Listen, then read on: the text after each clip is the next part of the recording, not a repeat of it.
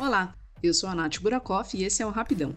E se você tem acompanhado as minhas dicas por aqui, deve ter percebido que eu falei de várias plataformas focadas em aprendizagem online, com cursos das mais diversas áreas. Hoje, para encerrar essa série de dicas, eu trouxe três apps gratuitos para você aprender um novo idioma ou mesmo desenferrujar e te ajudar a treinar as línguas que você já sabe. O primeiro deles é o Duolingo, talvez seja o mais famoso da lista. Com uma metodologia gamificada, você tem pequenos desafios, cumpre metas diárias e vai ganhando recompensas.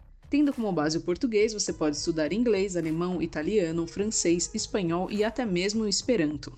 Os cursos oferecem exercícios de tradução, áudios para você treinar a compreensão em outro idioma e, em alguns casos, a parte de pronúncia, onde você pode gravar o áudio e já começa a praticar desde o início do processo. Todos os cursos são gratuitos, mas é possível remover os anúncios e estudar offline com o Duolingo Plus. A versão paga que custa 6 dólares e 99 por mês e tem 7 dias grátis. Caso você já domine o inglês, você pode usá-lo como base no Duolingo para aprender outros idiomas, como mandarim, polonês, japonês, russo, holandês e até Klingon.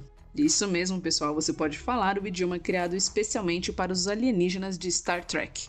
Vida longa e próspera para os geeks. Outra opção é o Memrise. No app, o foco é a aprendizagem por meio de memorização das palavras e frases. São 11 idiomas como inglês, espanhol, francês, alemão, italiano, russo, coreano e mandarim. O app traz mais de mil lições baseadas em conversações do dia a dia, onde você pode vivenciar diálogos e treinar as suas habilidades no idioma em diversos temas, como viagens, estudos, trabalho, bate-papo com amigos, entre outras situações de rotina. Você também tem testes de revisão, com áudio e vídeo com falantes nativos, o que ajuda a praticar a sua habilidade de compreensão. Legal aqui é poder treinar os sotaques autênticos de cada lugar e ter uma percepção sobre os costumes e culturas de cada região.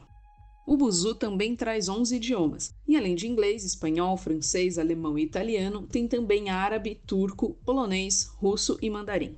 Além de oferecer os exercícios e lições tradicionais, como os outros apps, o principal diferencial é a interação com os falantes nativos. Ou seja, você pode receber feedback de estudantes de outros países e também pode ajudar estrangeiros que estão aprendendo português. O app oferece também um cronograma para auxiliar nos estudos, além do acesso offline.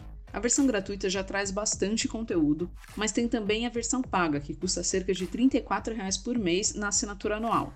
E como bônus, traz certificados e a parte de reforço de vocabulário e gramática. E você, já usou algum desses? Indica alguma outra plataforma para gente? Então envie seu e-mail para rapidãopodcast.gmail.com.